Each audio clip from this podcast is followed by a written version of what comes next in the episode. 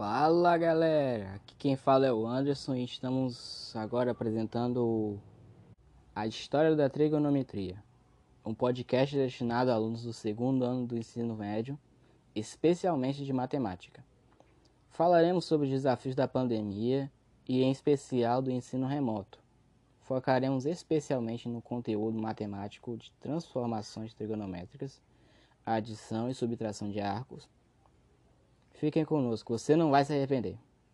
Bom, aqui eu vou debater o assunto das transformações trigonométricas, dar uma, algumas dicas de Enem e por aí vai.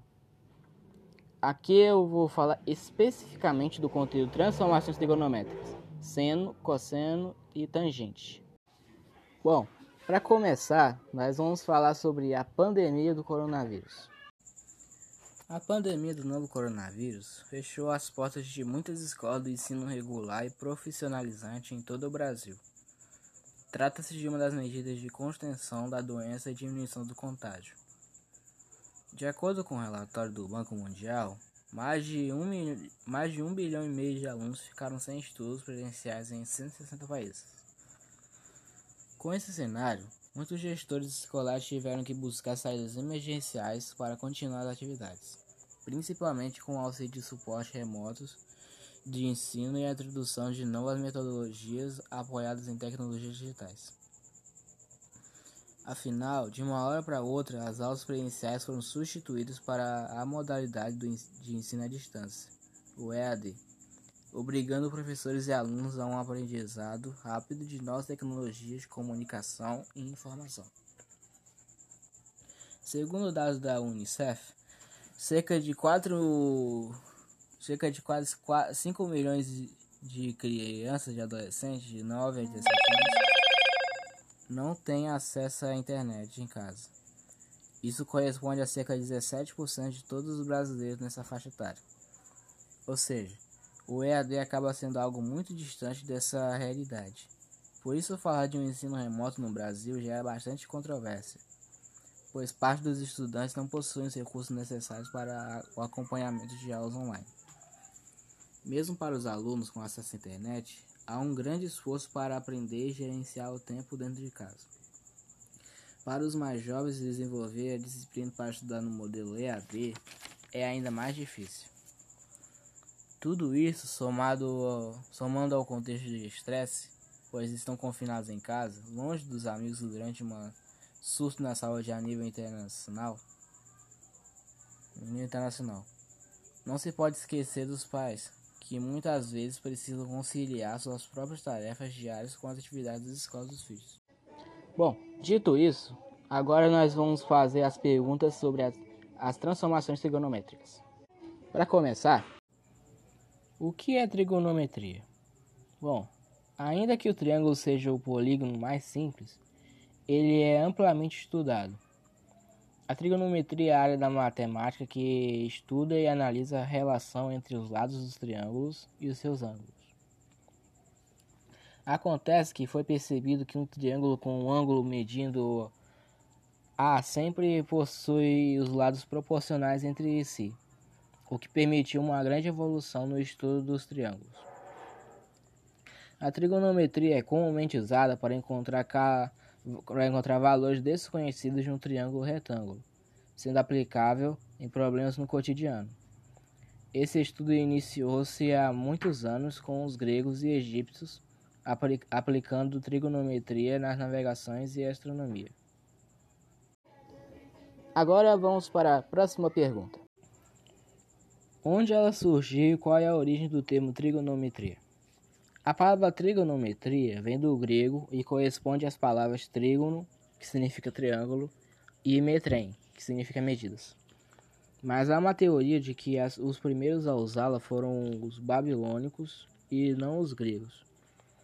A história da trigonometria provavelmente vem da necessidade dos astrônomos de precisar seus cálculos, mas foi amplamente utilizada no aperfeiçoamento das técnicas antigas de navegação. A introdução da trigonometria nos estudos, no entanto, se deve ao astrônomo grego Hiparco de Niceia, que viveu entre os anos de 190 a.C. e 120 a.C. Essa é a razão dele ser, ser lembrado como pai da trigonometria. Bom, já terminei a explicação dessa última. Agora vamos para a próxima pergunta. Quando que ela foi separada da astronomia? A necessidade de medir ângulos e distâncias inacessíveis nos problemas relacionados à astronomia contribuiu para o uso da trigonometria como ferramenta auxiliar.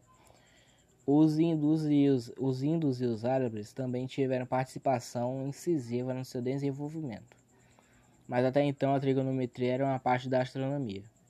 Foi na Europa, por volta do século XV, que a trigonometria foi separada da astronomia, surgindo inúmeras aplicações em diversas áreas do conhecimento.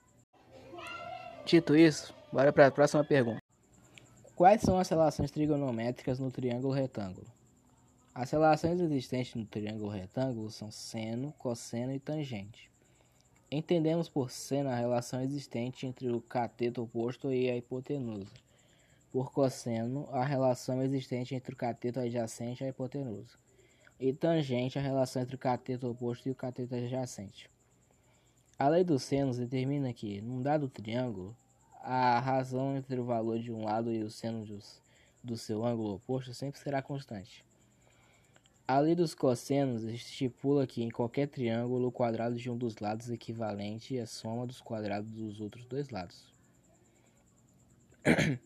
Só que menos o dobro do produto desses dois lados pelo cosseno do ângulo entre eles.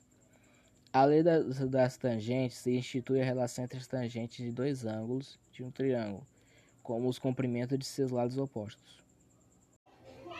Dito isso, bora para a próxima pergunta. Onde a trigonometria é aplicada? Há várias aplicações da trigonometria, além das funções trigonométricas, sendo muitos os exemplos. A técnica da trigonometria na, da triangulação é utilizada na astronomia, visando criar um uma estimativa da distância das estrelas próximas. Em geografia, a triangulação é usada para, estimular, para estimar quais as distâncias entre divisas, inclusive em sistemas de navegação por satélite. Já as funções seno e cosseno são essenciais para a teoria das, das funções periódicas, que descrevem as ondas luminosas e sonoras. Só que a trigonometria é usada ainda em teoria musical, eletrônica, biologia, biologia, arquitetura, cartografia e engenharia. Ela é muito útil na navegação dos aviões e dos barcos. Na teoria dos números, atualmente sua utilização maior está na criptologia, posto se tratar de um sistema que torna seguro operar transações bancárias e se comunicar pela internet. Agora vamos para a próxima pergunta. O que são transformações trigonométricas e para que são usadas? As transformações trigonométricas são usadas para descobrir seno, cosseno e tangente da soma e da diferença de dois arcos e para transformar adições de arcos em produtos. Elas também são fórmulas ou métodos usados para calcular operações entre arcos feitos dentro de razões trigonométricas. É por meio de uma transformação trigonométrica que calculamos, por exemplo, o seno de 30 graus mais 45 graus. E não apenas encontrando esses valores individuais e somando os resultados. Agora, finalmente, vamos para a última pergunta que vocês todos estavam ansiosos para saber. Que dicas que eu daria para quem for fazer o Enem? Conhecendo as soluções trigonométricas de um arco A, é, eu determinaria as funções trigonométricas do arco N, onde N é um número inteiro maior ou igual a 2. Para solucionar isso, usaremos as fórmulas das funções trigonométricas da soma de arcos para deduzi-los. Lembre-se do 11 mandamento: Não dividirás por zero. Sabemos que a divisão por zero não é possível. Imagina só: dividir dois chocolates por zero pessoas. E agora para encerrar o hino da trigonometria. Um, dois, três, três, dois, um.